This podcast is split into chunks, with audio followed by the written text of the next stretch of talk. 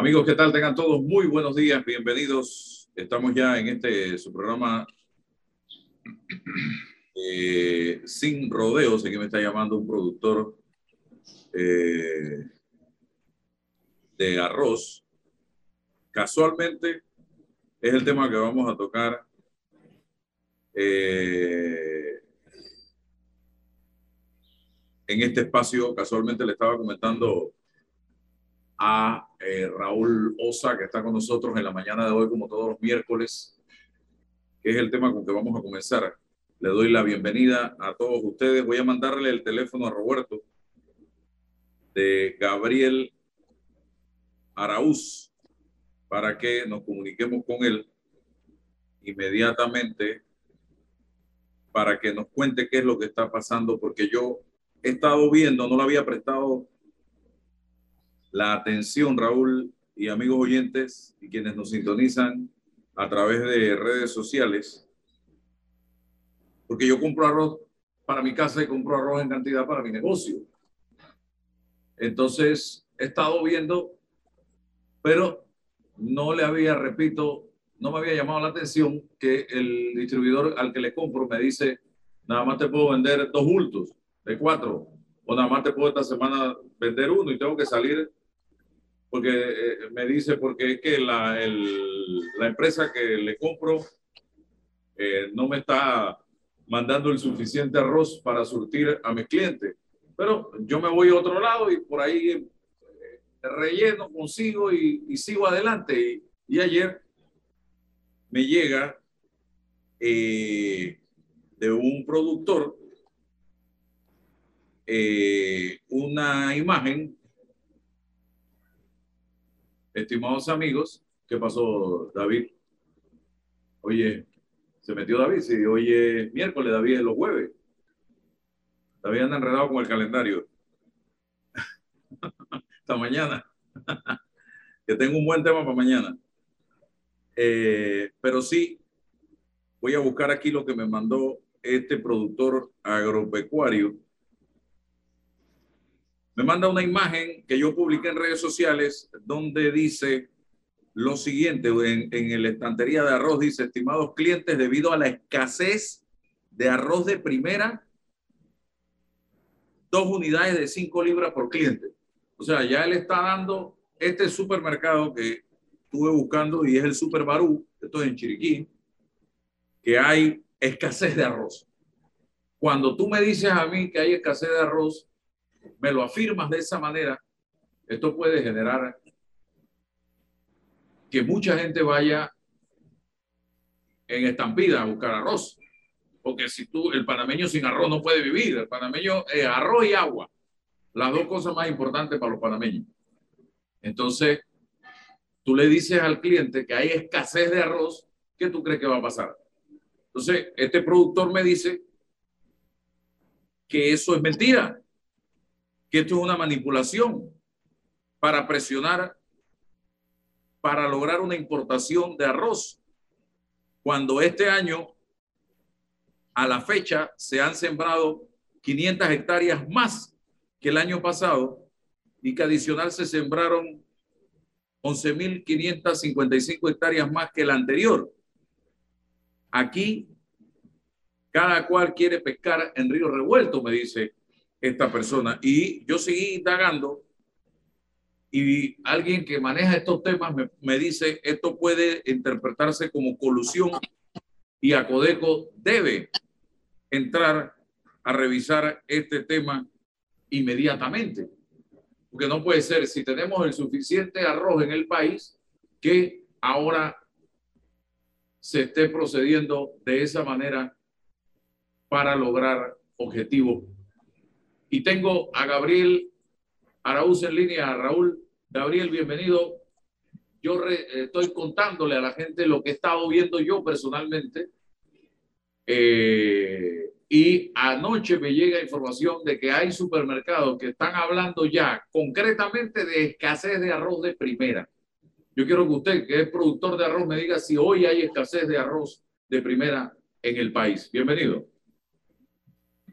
Buenos días Álvaro y buenos días a todos los que escuchan este tan prestigioso programa. Mira, yo tengo que hacer algo de remembranza, ver, primero que todo. Ya en el país, o nosotros, la cadena de arroz, ha hecho dos inventarios y dos reuniones de cadena donde se ha analizado el abastecimiento y el consumo del país. En estos dos inventarios y análisis de abastecimiento ha salido que hay suficiente arroz para empalmar la cosecha del próximo año. Hace aproximadamente unos 25 días nos reunimos en la última cadena y se estableció mediante las cifras presentadas por el MIDA y ACODECO, según los inventarios y los reportes de siembra, que teníamos arroz hasta el 9 de septiembre y que para esta fecha, 9 de septiembre, ya se tenían que haber cosechado en el país aproximadamente unas 6.000 hectáreas que representaban un mes más de consumo en el país. ¿Qué quiere decir esto? Que hay arroz suficiente en el país para empalmar la cosecha y que no exista un desabastecimiento de arroz. ¿Cuál es la situación? La regulación del arroz, que es a 40 centavos el arroz de primera, ¿verdad? Es la que está en el tapete en estos momentos. El arroz especial no está regulado. El arroz especial se puede conseguir a 60 centavos, 65 centavos, diversos precios de acuerdo al establecimiento que uno va, si es a un chino, si es a un supermercado, dependiendo, dependiendo de eso también depende el precio. Pero el arroz de primera sí está regulado y no puede venderse a más de 40 centavos. Entonces, voy a ser práctico en esto. Ahorita el negocio para la industria molinera es el arroz especial, no el arroz en estos momentos de pronto para ellos no es negocio poner a la disposición de la población el tema de arroz de primera, porque claro, vale menos. Entonces, nosotros venimos de una reunión el lunes donde la industria molinera está solicitando, igual que a Covipa, una importación de arroz. Nosotros nos hemos basado en que no necesitamos una importación de arroz porque los números reflejan, reflejan que no hay necesidad de importar arroz y que no debemos llevar a la producción nacional a un caos donde confrontemos problemas anteriormente con comercialización y esto si no es necesario. También evocé en la reunión y yo decía, yo lo, la pregunta que yo me hago, si una importación en estos momentos va a llegar a tiempo para poder supuestamente resolver una situación. Además, pregunté también si una importación de arroz va a resolver el problema del arroz de primera. Y yo mismo, yo mismo me contesté y le dije, no, ¿Por qué? Porque el problema no es arroz, el problema ahorita es la diferencia de precio en un arroz y en otro. Porque la escasez, si hablan de escasez de arroz, ¿por qué hay una escasez de arroz de primera y no de arroz especial? Entonces, aquí estamos, los molinos han negociado el hecho de que hay una cantidad de molinos que se van a quedar sin arroz a nivel en escasamente un mes y dentro de dos meses otros. Pero yo le preguntaba a ellos, le digo yo, señores, ¿por qué no compraron cuando hubo el arroz? ¿Por qué no compraron el arroz necesario?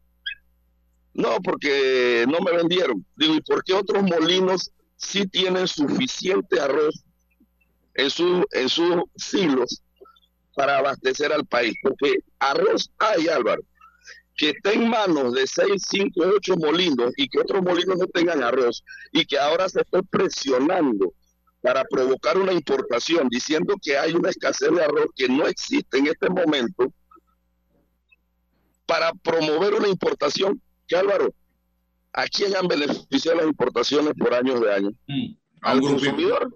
No. ¿Al productor? No. Tú mismo no eres productor de arroz y sabes contestar esa pregunta porque tienes la experiencia en los años. Esto no es colusión. Ahora se nos está presionando y nosotros, si pudiera darse de que, y, no vaya arroz afuera, el arroz afuera está caro, va a estar caro.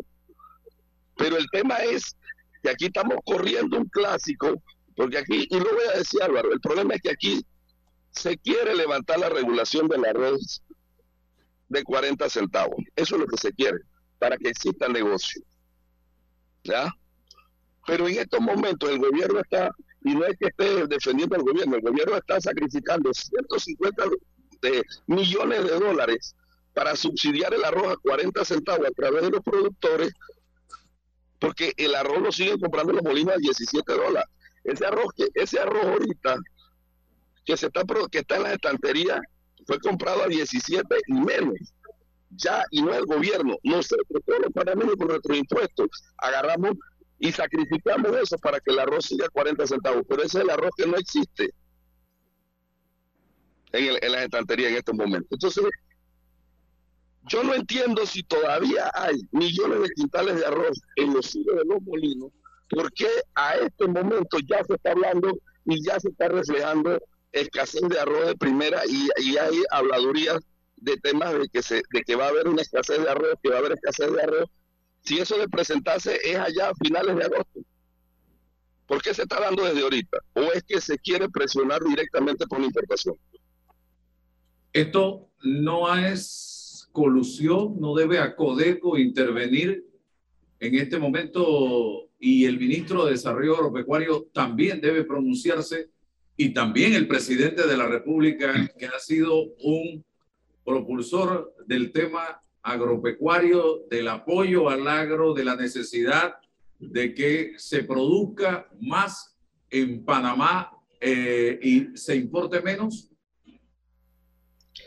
es que casualmente, Álvaro, creo que las palabras del ministro y las palabras del presidente, y hay que reconocerlo, llevamos dos años hacia atrás que no se ha aprobado importación y que, la, que los productores de arroz hemos sacado la cara en plena pandemia y hemos abastecido el país con solamente dos contingentes eh, ordinarios que son OMC y TPC, que son obligatorios, y ha habido arroz. El año pasado se importó arroz, hubo arroz suficiente. El antepasado, lo mismo. Hace tres años, cuando se importaron 2.3 millones de quintales, los productores no teníamos dónde vender al arroz. Se perdió arroz en los campos. Tuvo que Lima entrar a comprar arroz, casi 600 mil quintales de arroz, pero eso, eso trayéndole pérdidas al productor y hasta al mismo gobierno. Entonces, ya tenemos el ejemplo, ya hemos vivido la situación de las importaciones que benefician son a unos cuantos. Entonces, si nos estamos preocupando ahorita por importar arroz y no nos estamos preocupando es por dar las condiciones verdaderamente para, aquí, para que el país, para que los productores nacionales abastezcan el mercado, claro que vamos a depender de las importaciones, pero Álvaro, ¿a qué costo va a ser? Divisas que se pierden, empleos que se pierden aquí nacionalmente. Y la verdad es que para mí ahorita, miren, traer una importación ahorita que no se necesita no es el tema. El tema es que si no sembramos las 90 mil y pico de hectáreas que se necesitan sembrar aquí en el país este año, no va a haber arroz ni nacional ni importado para el otro año de dónde traer. Porque todos sabemos lo que está pasando a nivel mundial. Entonces, para mí, que ahorita se tiene que enfocar en la producción nacional y no mandar un mensaje a los productores que están sembrando que vamos a vivir la misma situación de hace tres años atrás que nos trajo una importación. Raúl eh, pregunta a Gabriel Arauz. Muy preocupante lo que se está planteando, Álvaro, eh, en esta mañana con el tema de la manipulación de las importaciones lo cual eh, tendría un impacto directo e indirecto sobre el resto de la economía nacional por razones obvias, por razones evidentes. Nos preocupa mucho que haya silencio hasta este momento por parte de las autoridades en el sentido de que pareciera interpretarse como una especie de consentimiento o arreglo, y tú has usado una palabra que es la adecuada, la palabra colusión, que permitiría pensar en una especie de entendimiento hacia la manipulación para tratar de garantizar las importaciones y quién sabe provocar una especie de cambio en los precios que afectaría dramáticamente a la población panameña. El país está en una situación al borde de grandes dificultades y aumentarle el costo del precio del arroz, que es un insumo tan vital, tan importante, tan ligado a la subsistencia, sería como provocar, eh, animar los estallidos. Yo siento que la política, por lo menos en los discursos contenida por parte del gobierno nacional, es una política de protección al, al productor nacional, cosa que es vital, vital para mantener los empleos en el área del campo, en el área de las provincias, vital para que el productor nacional pueda sobrevivir, pueda subsistir a estas dificultades, pueda eh, cumplir sus obligaciones bancarias y no dar al traste con tan importante renglón de la, primario de la economía. Sumamente vital que se haya un pronunciamiento sobre el particular a fin de eliminar las dudas tan razonables que han sido planteadas en este momento. A mí me ha llamado la atención, voy a plantearle a Gabriel una, una interrogante. Yo vi una noticia que me llamó la atención que guarda relación con los insumos, específicamente con, con el abono. Dice que el gobierno había participado o cogestionado eh, una importación de 5.500 toneladas de, de abono y de urea para promover la producción y creo que se refería básicamente a la producción de arroz. Eh, ¿Cómo nos beneficia o nos afecta esa importación, Gabriel? ¿Cómo puede eso ayudar eh, si se trata de precios tan elevados como lo vi la última vez? ¿O sabe usted si por el hecho de que el gobierno haya participado en esa importación de 5 mil y tantas toneladas, se van a bajar los precios, se va a beneficiar al productor de alguna manera para facilitar la producción de arroz y otros insumos en nuestro país? ¿Qué nos dice de eso? Mire, le voy a, le voy a contestar con un ejemplo. Eso es como una, un plato de comida que está en un restaurante, está en una mesa, pero hay una vidriera eh, antibala y antitodo, y uno está del otro lado de la vidriera. ¿Por qué? Porque en estos momentos nosotros los productores estamos confrontando un problema muy grave con ese tema específico de los fertilizantes. Una, está demostrado que los inventarios de fertilizantes en este momento en el país no son los mejores. Segundo, para poder accesar nosotros a esos fertilizantes, las herramientas anteriores o tradicionales, que era el financiamiento con casas comerciales, no se está dando porque en este momento la gran mayoría de las casas comerciales que no son importadoras de fertilizantes no tienen ese, ese insumo, tienen los demás pero no tienen el, fertilizante. Y las casas comerciales que tienen el fertilizante tienen condicionado eso a, sus clientes y muchas de ellas, usted tiene ahora que para poder accesar a ese fertilizante, usted tiene que abonar el 50% y muchas veces hasta comprarlo de contado. Entonces, hay un problema para poder adquirir ese producto que está escaso en este momento y que es vital para la producción de arroz, porque se, se, utilizan aproximadamente entre 12 a 15 quintales promedio por hectárea. Si usted agarra eso, imagínese un productor de 10 hectáreas que tenga que usar por un promedio 130 quintales de abono y que tenga que pagar ahorita eso multiplicado por 70 y pico de dólares, que es lo que está descontado. O sea, ¿Cómo hace ese productor que en este momento eh, eh, está pasando vicisitudes y páramos y que el financiamiento que tiene ahora no le no, no, no le prevé, no le provee ese, ese, ese, ese insumo. Entonces, sí, está bien la práctica para mí que ha puesto a disposición y le ha facilitado el gobierno a, a las empresas que importan insumos para poder agarrar y importar el fertilizante.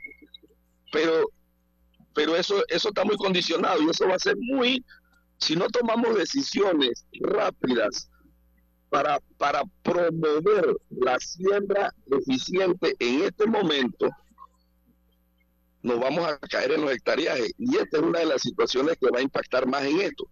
Y señores, señores, para el próximo año, para el próximo año, si no producimos la comida de nosotros en arroz, porque es en arroz, estoy hablando de arroz, hay cultivos que ya en poco tiempo van a tener problemas, pero en arroz, si no se produce la cantidad de arroz necesaria, no se siembran la hectareaje necesario, para el próximo año no va a haber ni arroz nacional, ni va a haber dónde buscar ese arroz importado, porque no puede tener la plata, pero no va a haber dónde, porque todos los países se están reteniendo y están utilizando para su población y estratégicamente para, para negocio los abastecimientos y las reservas que existen de grano y no solamente de arroz, de todos los granos a nivel mundial.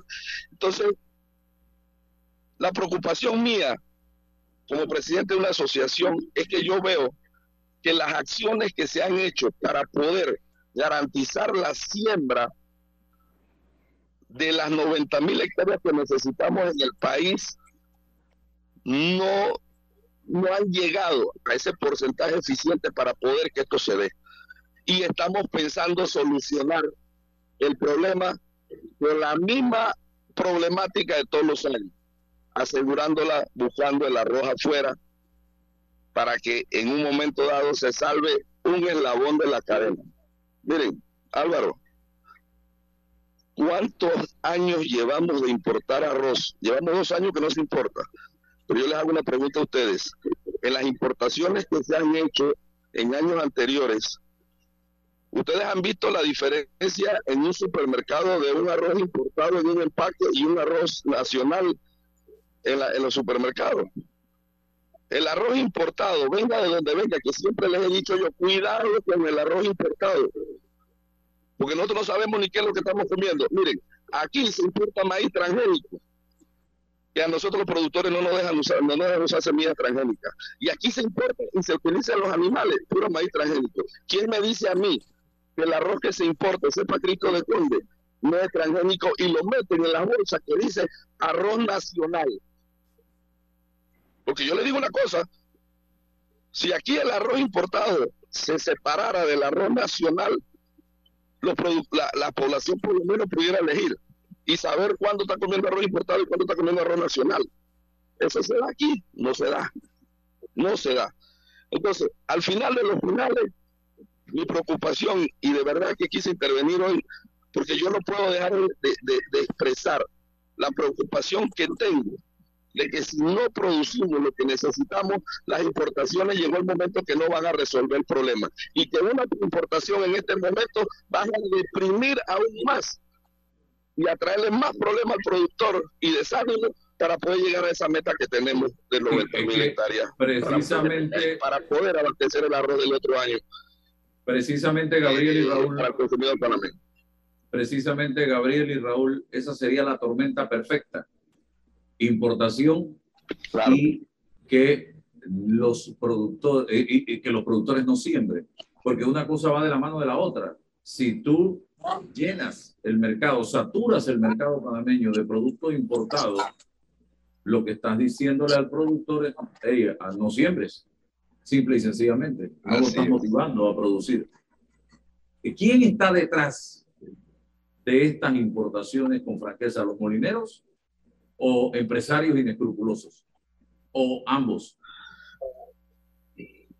Mira, yo, yo, yo pienso que, que, que todos conocemos y, no, es, no es tan difícil poder darse cuenta aquí quiénes son los importadores durante todo este tiempo y a quienes han beneficiado. Mira, ¿por qué la importación aprobada en una cadena es beneficiosa? No, espérate un momentito, Gabriel, y te pregunto por... Eh, ¿Me escuchas, Gabriel? Los Gabriel. pueden importar arroz, pero tienen que pagar un arancel, en este momento es del 81%. Eh, aquí no es que no se pueda importar arroz, pero la importación que se quiere promover es la importación que se da a través del contingente por desabastecimiento, que tiene que aprobarlo la cadena, porque ese, ese, ese, eso se aprueba con un arancel muchas veces de 0 o de 3%. Entonces, las importaciones, señores, traen un sacrificio fiscal al gobierno, al Estado, que deja de percibir un arancel, ¿verdad? Normal, que es lo que protege los productores nacionales. Ese arancel es lo que está protegiendo que aquí no entre arroz. Pero cuando se aprueba la cadena, este arancel se elimina. Y entonces esto trae grandes negocios o, ha sido lucrativo enormemente para los que importan el arroz. Pero eso, yo hago una pregunta. Cuando se ha traído arroz extremadamente barato del extranjero en años anteriores, ¿se le ha bajado el precio al consumidor? No. Entonces, yo no entiendo si aquí las importaciones son para solucionar problemas específicos a, a un eslabón de la cadena o las importaciones verdaderamente son para que se, se viabilice y se resuelvan situaciones país del consumidor, de la población. Porque aquí esto es igualito que el plato de comida que le puse. Aquí se puede aprobar una importación ahorita, pero ese plato de comida va a estar detrás de la vidriera porque el consumidor y el productor van a poder accesar porque quienes se van a beneficiar y que van a comerse esos manjares son los que importaron el arroz, no la población. Entonces, miren, ya esta glosa me han sacado porque yo he estado opuesto completamente a la importación y me están acusando de que yo quiero promover una escasez de arroz en el país. Yo no quiero, si aquí, miren, nosotros hemos sido responsables y aquí no ha habido escasez de arroz dentro de estos años hacia atrás. Y no se han importado por dos años. Cuando se importaron los 2.3 millones hace tres años, nosotros fuimos responsables, dimos, preveyendo lo que pudiera pasar, porque se nos pidió que diéramos un voto de confianza, que no iba a haber problema, que los molinos iban a comprar el arroz y que no iba a haber problema, para que el país estuviera seguro de que no iba a haber una escasez de arroz. Se pidió un, un, un millón de quintales más. Se nos convenció y tenemos que decirlo, lo aprobamos pero nos trajo grandes permisos.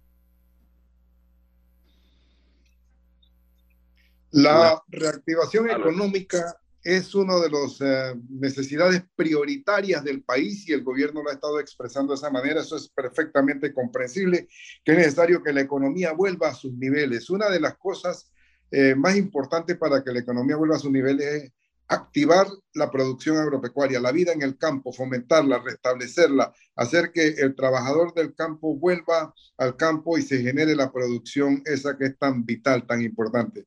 Es decir, la importación pareciera contraria a la reactivación económica. ¿Cómo, eh, qué autoridad, qué institución es la competente para autorizar, para viabilizar estas importaciones? Bien, las importaciones se dan por tres, tres formas. Están los contingentes ordinarios, que son los tratados que hemos suscrito con la OMC y con el TPC. Estos, estos, estos inventarios o esta, esta importación que se da, es más, ahorita está llegando OMC 214 mil quintales en cáscara seco y limpio. Eso está llegando antes del 15. Esa importación es obligatoria, igual que la de la OMC, que son aproximadamente 600 y pico mil de quintales. Eso es casi un mes y medio de consumo. Eso es obligatorio. De ahí vienen las importaciones que pagan arancel, que son libres de que cualquiera persona las traiga, pero tiene que pagar un arancel para que ese arroz entre al país, sea en cáscara o sea pilado. Además de eso, está la aprobación del contingente por escasez, de darse una escasez, se reúne la cadena y la cadena autoriza un contingente por escasez, que este generalmente es a un 3% de arancel nada más, y a veces se puede estipular hasta 0%. Y se asigna que tradicionalmente se le ha dado a la industria molinera, en todo eh, anteriormente. Bien, y en otra forma está que la ley le permite al gobierno a través de Lima debido a circunstancias y problemas sociales, por lo que sea, le permite la importación de arroz. ¿Qué es lo que ha pasado con las importaciones de arroz legales que puede hacer en este caso el gobierno a través de Lima, que se lo permite la ley? Es que entonces se han prostituido y que se utiliza ese arroz, enseguida viene como lo trae el gobierno, entonces entran los diputados, los representantes, los políticos y cogen el arroz entonces para qué? Para beneficio político. Y es lo que se ha dado con la prostitución del arroz cuando lo importa el gobierno. ¿Ya? Pero en este momento lo que yo quiero dejar de sentado, señores, es que el arroz está garantizado según los números, el mismo MIDA y de Acodeco, en los inventarios que se ha hecho, está garantizado el arroz para que, para que no haya problema el empate entre el abastecimiento y la cosecha de este año. ¿Ya? Y en base a eso es que nosotros tomamos decisiones. Si por cualquier situación que hay que analizar un abastecimiento preventivo, ¿verdad? Para resolver una situación extra, ya entonces sí entraríamos a analizar eso, pero que no vaya a afectar a los, a los productores y que sea en beneficio del consumidor. Pero no puede ser que ahorita queramos manipular a dos meses, tres meses todavía de abastecimiento de arroz en el país, que creemos en este momento una inestabilidad y que agarremos y hablemos de una escasez que no existe en este momento porque hay arroz suficiente para promover una importación que va en detrimento del productor. Y que, señores, Álvaro, lo voy a decir hoy, va a traer como consecuencia esa importación porque el arroz de afuera va a venir más caro que el nacional y va a provocar y van a pedir que como ese arroz vino caro, se desregularice el arroz de 40 centavos para que se suba el precio al consumidor. Acuérdate que lo estoy diciendo, hoy lo estoy diciendo. Lo que está detrás de esta importación, porque el arroz está carísimo afuera, va a venir más caro que el arroz nacional, al precio que lo están comprando los molinos. Y van a empujar para que se les saque de regulación el precio al consumidor. En este momento ya se sido un sacrificio fiscal un sacrificio por el gobierno de 150 millones de dólares para garantizar el arroz a 40 centavos de primera. Arroz que se está garantizando, se garantizó la producción el año pasado, se compró a 17 dólares y que hoy no está en estantería. ¿Cómo me explican a mí que ese arroz que debe estar en la estantería, que pagó el gobierno, un subsidio al consumidor de 9.50 a través de los productores para que el arroz se mantenga ese arroz de primera de 40 centavos y que hoy no exista. Ah, pero no existe el arroz especial a 60 y 60 y pico centavos. ¿Cómo, cómo, cómo agarramos ese trompo en la uña, mi? ¿Cómo eso? O sea, lo que, lo que están buscando los, los importadores en el fondo, disfrazado con todo esto de la escasez, es la importación y el incremento en el precio del arroz. Así mismo. Hoy lo estoy diciendo, Álvaro. Dejemos que llegue esa importación, que va a llegar más cara que la arroz nacional ya. Y que entonces vamos a ver que igualito no vamos a ver el arroz de primera en las estanterías. No lo vamos a ver, porque eso no va a solucionar el problema del arroz de primera. Vamos a ver el arroz especial y van a decir, no es negocio para mí vender arroz de primera aunque lo haya importado porque es más caro y esto tiene que subir el arroz de, primera para yo poderlo vender, porque eso es lo que se está buscando.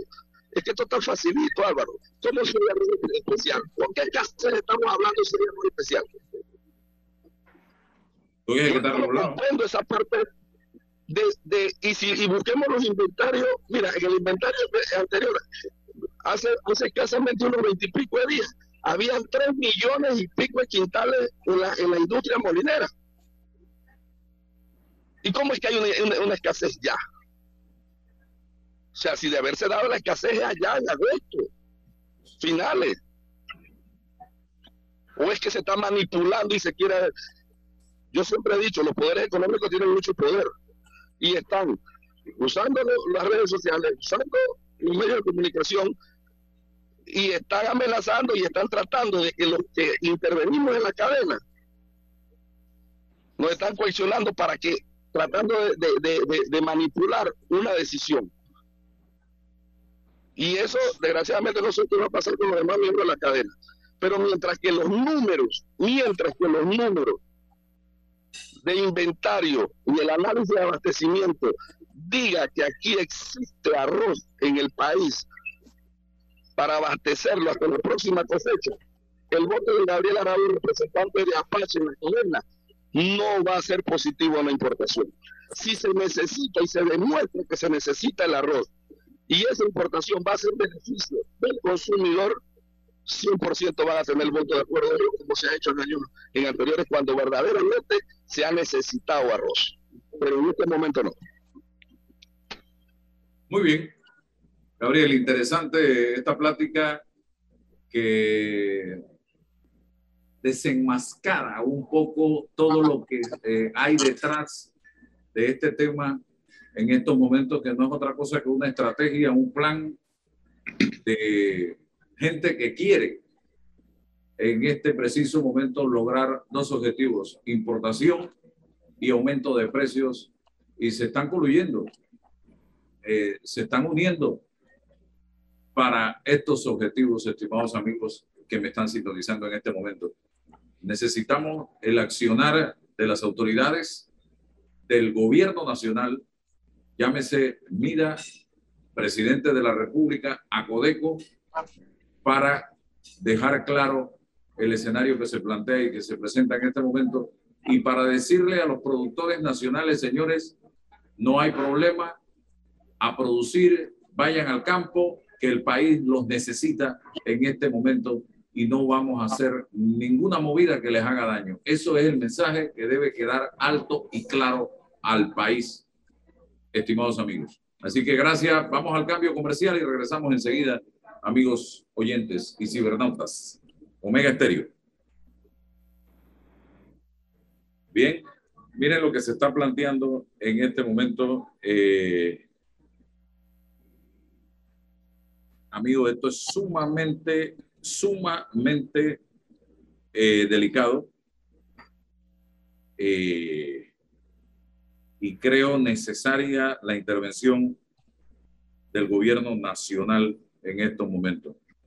Eh, aquí me está llegando una información que dice que este martes 31 de mayo se realizó una reunión en la sede del Ministerio de Salud, encabezada por el secretario general encargado del ministerio, Alejandro Ganchi y la directora nacional de farmacia y droga para conocer los resultados de las diversas mesas de trabajo que trabajan, trabajo que trabajan, propuestas para una nueva ley de medicamentos.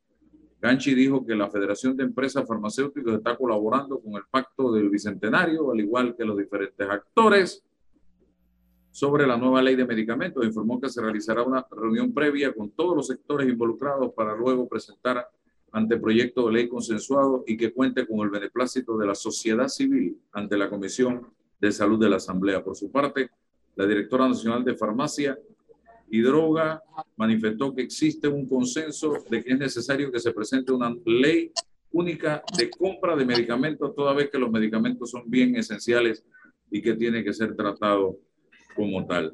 Mire, la píldora no las doran y no las doran y no las doran y la promesa del presidente de lograr una rebaja en el precio de los medicamentos brilla por su ausencia.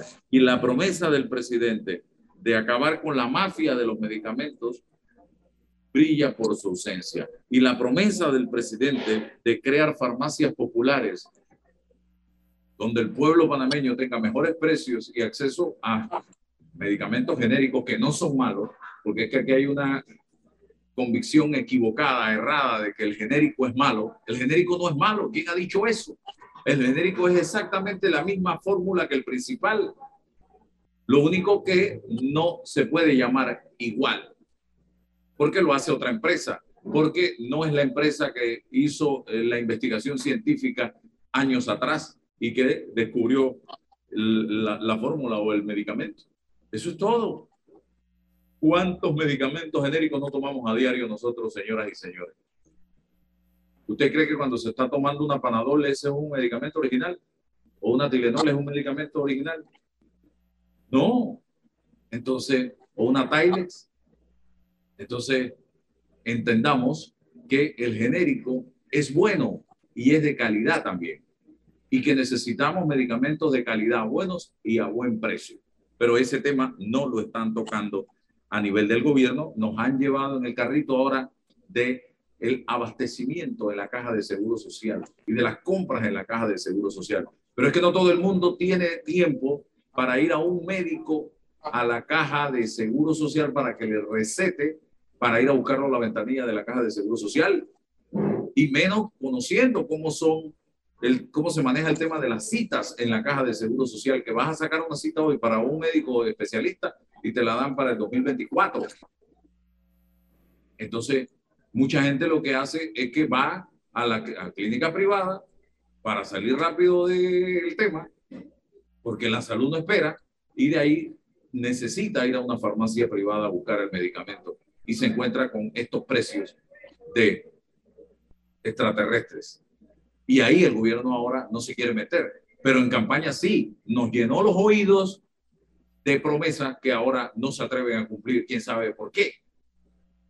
Ese es el problema. Y aquí yo no estoy reclamando nada al presidente de la República que no haya prometido él. Y yo creo que así debe ser el ciudadano Raúl en este país. El presidente lo prometió, cúmplalo. Porque si no, es publicidad engañosa, es propuesta engañosa, es mentira. Y el político que promete debe juzgársele por lo que no cumplió dentro de sus promesas. Me avisa si tenemos contacto. ahí lo tenemos. ¿Qué pasó, Raúl? Dígame. No, yo quería hacerte un comentario sobre la confusión que se genera con este tipo de, de conductas relacionadas con la medicina, con el arroz, con el combustible.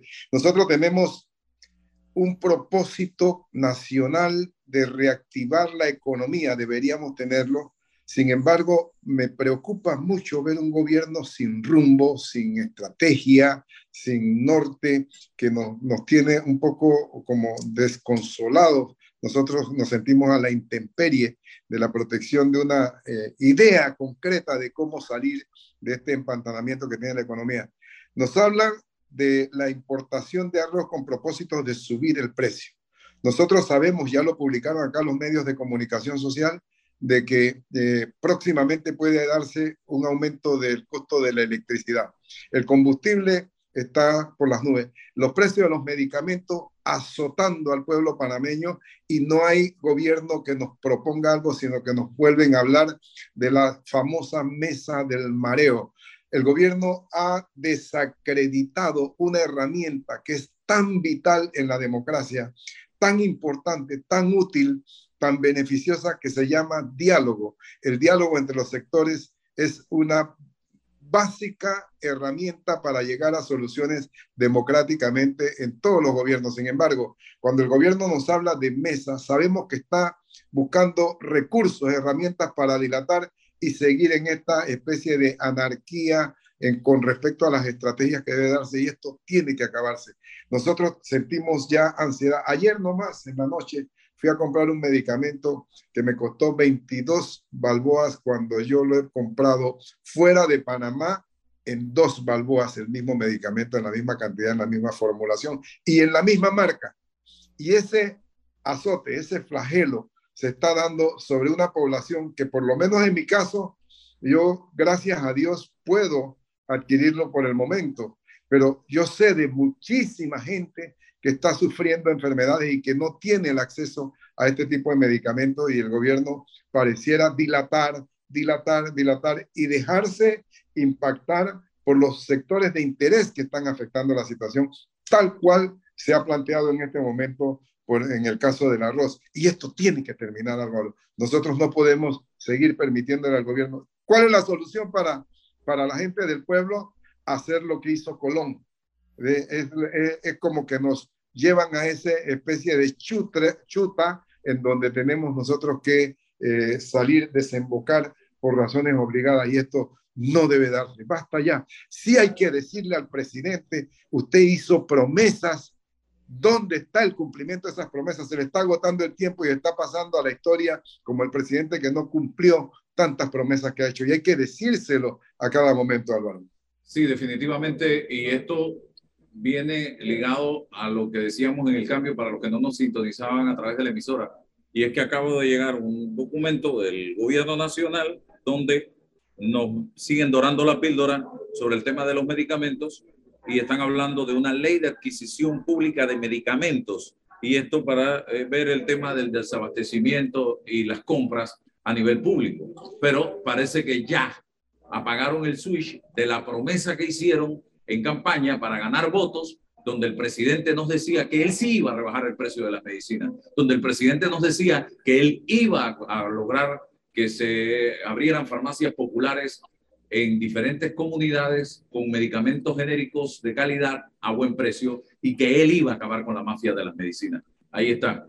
Ya eso se les olvidó por completo y ahora nos están dorando la píldora con este temita de la ley de medicamentos para el abastecimiento. Yo le decía, señor presidente, aquí hay muchísimos panameños que en un momento determinado vamos a atendernos a un médico porque conseguir una cita en el seguro es un dolor de cabeza y vamos a buscar un médico en una clínica privada y de allí corremos entonces a una, a una farmacia privada para tratar de adquirir un medicamento que está 5, 10 o 15 veces más caro que nada más que aquí en Colombia, señoras y señores. Así que, y yo le reclamo a usted, presidente, con todo respeto, porque usted me lo prometió.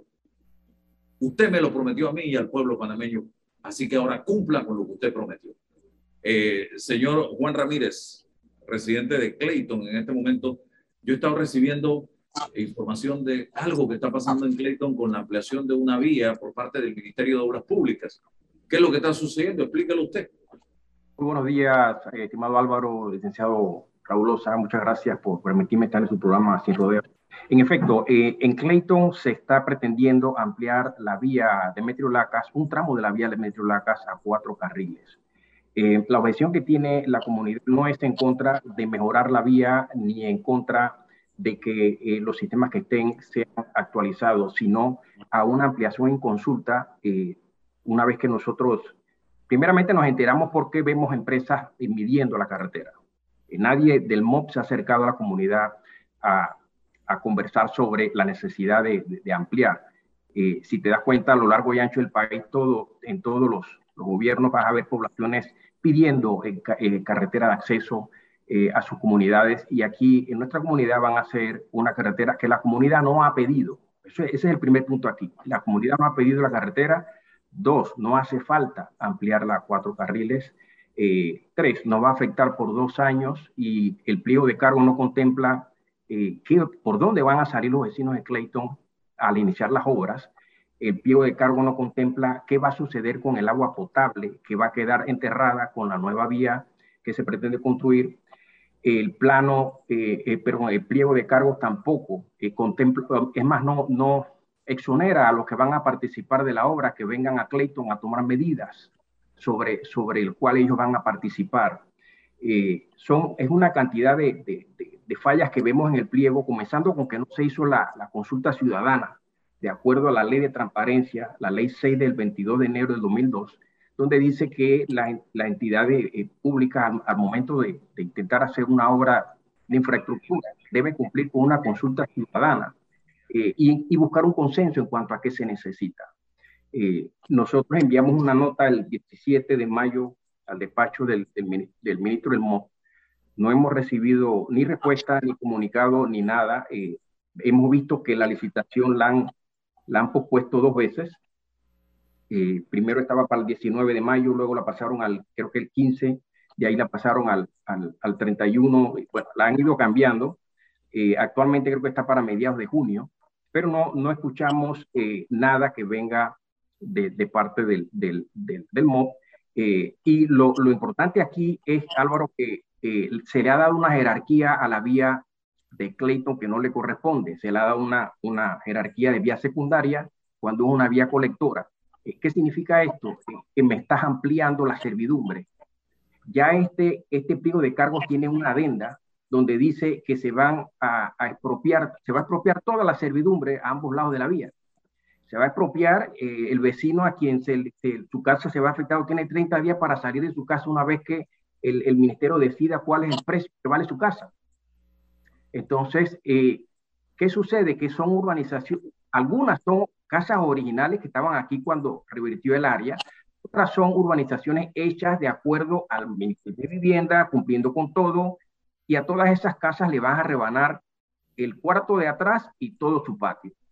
Entonces, eh, este, nadie, no, nadie nos atiende de parte del MOP eh, nos sentimos pues que estamos en defenso porque con una excusa de, de, reactivación económica, con una excusa de que, de que en Clayton hay tráfico, pero no hay un estudio que diga qué sucede en Clayton. Aquí se debió primeramente eh, haber levantado un plano. Mira, ya Clay, todas las áreas revertidas gozan de una organización que, es, está eh, basada en Ciudad Jardín, que es la resolución 139 del 2000. Esa resolución está vigente y esa resolución ministerial eh, sale de la ley 21 de 1997. O sea que estamos, allí contempla claramente cuál es la jerarquización de la vía de Clay. Me la estás modificando justamente para, para querer tener una servidumbre que no corresponde y, y, con este tema de expropiarnos, o sea, estamos en, el limbo, no sabemos qué va a suceder, los vecinos están preocupados de que, de que prácticamente te van a echar de tu casa. Entonces, eh, el problema que ha tenido Clayton ciertamente sí es con la tubería de agua potable que es de asbestos.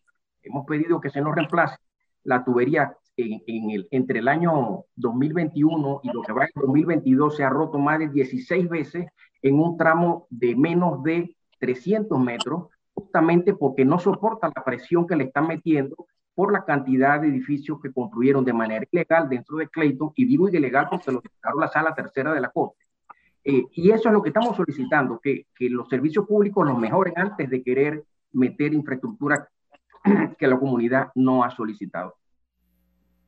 Bien, hay comunicación con el Ministerio de Obras Públicas eh, que los lleve a ustedes a pensar que el escenario pudiera cambiar favorablemente para la comunidad? Nada, lo único que tengo del MOP es el sello de la nota de recibido, más nada. ¿Ustedes, le han ¿Ustedes le han solicitado al Ministerio de Obras Públicas la realización de la consulta ciudadana, la presentación correcto, de todos los proyectos? Correcto, correcto. Los, lo, lo, pedimos que se hiciese antes de que se, ab se abran los, los, los sobres de, de, de, oferta de la licitación, pues una vez que haces eso y asignas, pues ya, como quien dice, nos montaste en el carrito y, y, y pero no, no, no, tenemos respuesta, no tenemos ningún canal de comunicación, nadie del ministerio se ha acercado a nosotros eh, teniendo nuestro, nuestro correo electrónico, nuestros teléfonos, nuestros contactos, nada. Esto es lo que se llama indiferencia de la administración o del gobierno.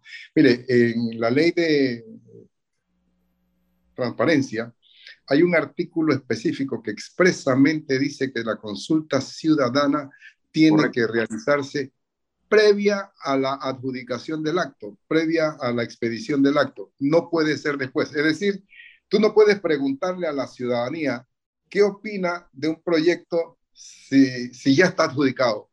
Si ya está, tienes que preguntárselo antes, no puedes poner los bueyes detrás de la carreta, tiene que ser antes. ¿Por qué el gobierno llega a incurrir en este tipo de riesgo de que se le anule en la sala tercera de la Corte Suprema de Justicia su proyecto, como ya ha sucedido en reiteradísimas ocasiones, donde la Corte se ha pronunciado varias veces diciendo que esta consulta tiene que ser previa.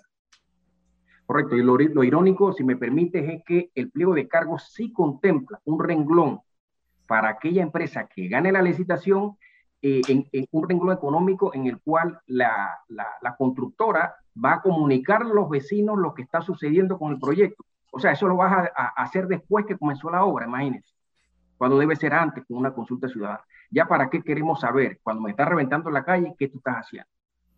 Esto, las incongruencias de la actual administración. Correcto. La gente pidiendo que reparen las vías y no, ahora van a meterse a hacer una calle en una comunidad que la gente no la quiere. No la hemos pedido. Hace sí. falta carril de, de, de rebase, sí, pero cuatro carriles me vas a convertir la vía en una vía de velocidad y los cuatro carriles van a terminar en un, en un, en un cruce sin rotonda. Embudo. Exacto. Entonces, ahí está la tumba muerto. Nada más, dedíquense un ratito a la tumba muerto y se van a dar cuenta que hay bastante por hacer allí y eso sí lo quiere la gente que la reparen, está destruida por completo la vía Ricardo J. Alfaro. Y se prometió que se iba a arreglar. El propio ministro me dijo a mí, Álvaro Alvarado, que iban aquí en el programa, que estaban trabajando y pásense de canto a rabo en la tumba muerto y se van a dar cuenta que no hay una pala trabajando en la tumba muerto. Tengo entendido que ustedes van a salir a las calles, que este sábado hay una protesta pacífica por este tema. Sí, el próximo sábado eh, a las 11 y 30 tenemos eh, previsto hacer una, una caminata dentro de la, de, la, de la vía de Clayton, la de Metro Laca, justamente para llamar la atención no solamente de aquel vecino que no lo sepa todavía, sino de todas aquellas instituciones que estén en Clayton, que en ese momento estén trabajando, de todo el que atraviesa Clayton, eh, y, y, pues que se nos escuche, que se nos escuche de que lo, que lo que queremos primordialmente es la consulta ciudadana y que sea dentro de la consulta ciudadana donde se encuentren consenso, porque poco se trata de que sienten a 10, 12 vecinos en una sala, los hagan llenar un listado de asistencia y digan se hizo la consulta. Se trata de que de la consulta tiene que arrojar un consenso sobre lo que la, lo, lo que la comunidad realmente necesita. Bueno, miren ustedes cómo andamos. Es que, wow, esto anda mal en todo. El titular hoy de la prensa, crisis en la basura que nos puede llevar a un problema de salud en el Distrito Capital. Y usted vaya y salga a la calle, no solo está llena de huecos, está llena de basura. Y es que aquí hemos tenido en este país, se me acabó el tiempo, un problema por quinquenios. Hay gobiernos que les encanta comprar carros de basura. Ahí está el deal, ahí está el negocio. Y hay otros que les encanta alquilar camiones de basura. Hoy estamos atrapados que no hay camiones de basura, ni para alquilar, ni para comprar en este preciso momento y lo que escuchaba esta mañana es que hay muy pocos camiones de basura habilitados para recoger la basura en todo el distrito capital. Y es por eso que estamos viendo lo que estamos viendo. Crisis en la basura, crisis en el transporte, crisis en las calles de este país que están destruidas, crisis en educación donde leía un informe del propio Meduca que decía que los estudiantes de tercer grado se les ha hecho un balance en materia de lectura, de lectura y un gran número de estudiantes de escuelas privadas, de escuelas públicas, perdón, no saben leer y escribir y tienen graves problemas de comprensión lectora. Crisis en salud, porque tú vas a buscar una cita a los hospitales porque se acumuló demasiados pacientes a raíz de la imposibilidad que tenía el Estado de atender en época de pandemia y ahora la cita para una operación, la cita para un tratamiento, la cita para un especialista te la dan para el año de mamaúa. Y seguimos de crisis en crisis en este momento y esto es sumamente peligroso.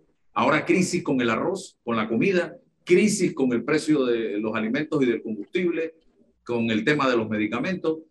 Está en juego, ¿sabe qué, don Raúl? La paz social. Y eso sí, sí que preocupa. Eso sí, sí que es peligroso, porque cuando la paz social se pierde, se pierde todo. Cierre, don Raúl, con una reflexión. No, no, no, ese cierre está realmente basado en la realidad. Crisis aquí, allá, acullá y más allá, más el peligro de incremento en el precio del arroz, por ejemplo, te aumenta la potencialidad de más crisis en distintos lugares. Este gobierno debería hacer un acto de contrición y centrarse en menos discursos y acciones más concretas para tratar de mantener la gobernabilidad, eh, eliminar, reducir la, los peligros de crisis y mantener verdaderamente la paz social. ¿Cree que regalando subsidios y subsidios y subsidios se garantiza la paz social? No, se requiere acciones concretas, directas y, asertivas. Ese es lo que le recomiendo a Nito Cortizo, que menos discurso, acciones más concretas. Bueno, gracias. Hasta mañana, amigos. Que tengan excelente día.